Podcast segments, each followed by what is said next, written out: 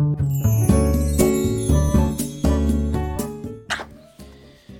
い、おはようございます。美容師をしています。カナダと申します。えー、今日は1年間の振り返りをしてみようかなと思います。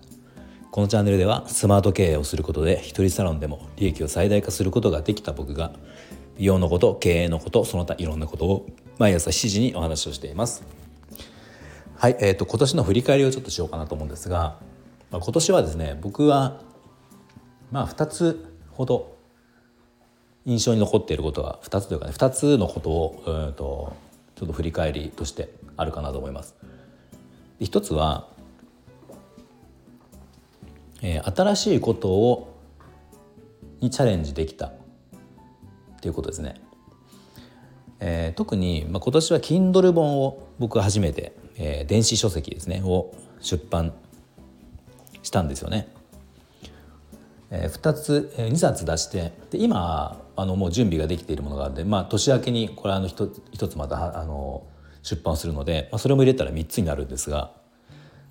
まあ、いろんな情報発信をしてきたけど Kindle 本という形での情あの発信っていうのは、まあ、今回初めてなので、まあ、それをすることができたしかも3冊もできるあの出せたっていうことですね。これはやっぱ僕にとっては結構大きくて、まあ、やっぱり新しいことをやるっていうのは新しいスキルが身につくっていうことでもあるので。まあ、そのそれだけでもね結構その一つ成長できたのかなと思います。えー、でもう一つその新しいものでいうとニュースレター、うんまあ、これはねでも最近なんですよね本当に先月ぐらいから始めてあのそのニュースレターも始めたんですよ。まあ、これもあの、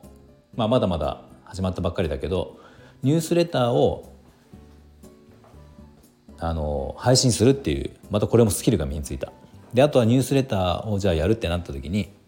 でどうやって広めていくかっていうことも、まあ、まだこれは探り探りではあるんだけどあのちょっとこう自分のスキルとしてそれも身についてきたっていうことですね。うん、やっぱり新しいことをやったやるっていうのはあの、まあ、なんとなくそれだけでもこう充実した年になったなって思える材料になりますよね。うん、で特に僕 Kindle 本はあの、まあ、結局情報発信っていう意味では別に Kindle 本でもブログでも、まあ、あのノートとか、ね、ブレインとか、まあ、X でも何でも、まあ、インスタでもそうですけど情報発信するってことでは別に変わりがないと思うんですよね。まあ、けどなんか僕はなんか個人的に Kindle 本、まあ、自分がすごい好きなあの好きだなと思うのが、まあ、一つ作品を作るっていうことですよね。表紙もあるし、まあ、表紙もあって、まあ、そこからあのこうねあと前書き後書きっていうのがあって、まあ、その章に分かれてたりするわけですね。まあ、なんかその辺の物語性、まあ、物語を別に小説を書くわけじゃないんだけどなんかその順番であったりとかで、まあ、伝わり方が違うとか、まあ、これに表紙が加わってどんなイメージをこう持って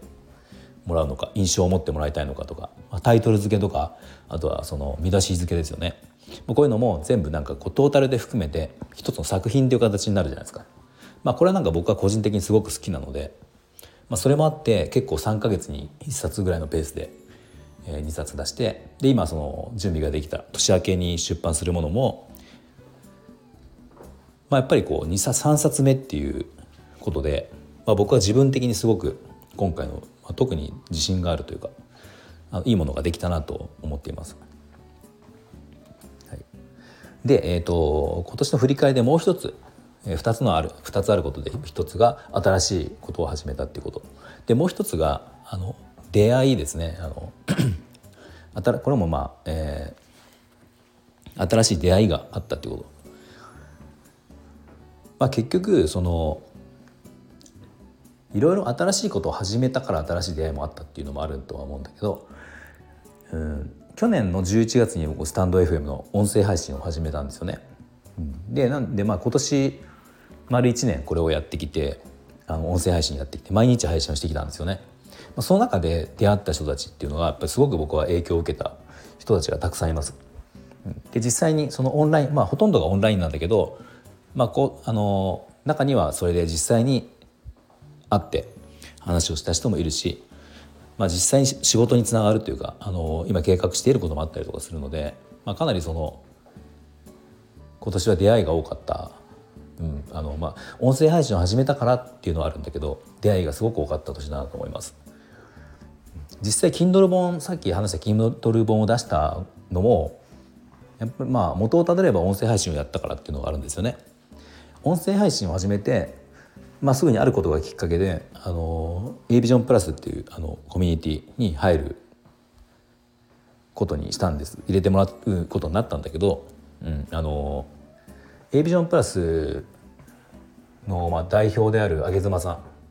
ていう人が、ね、上妻さんっているけど上妻さん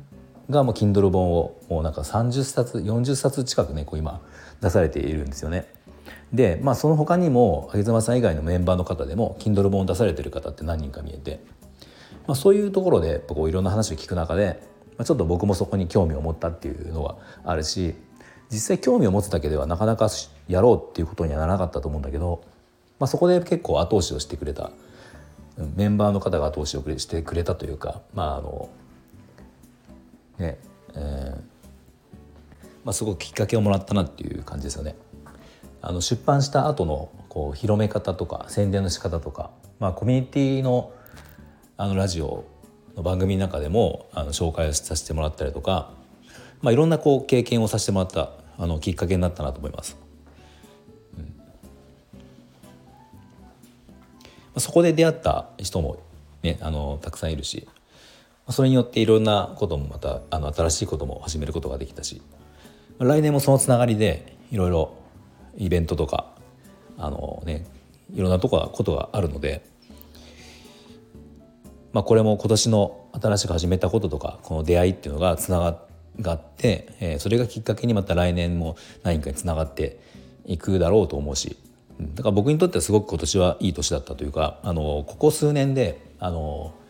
珍しくというかここ数年やっぱ何あまりこう新しいことってなかったんですよね。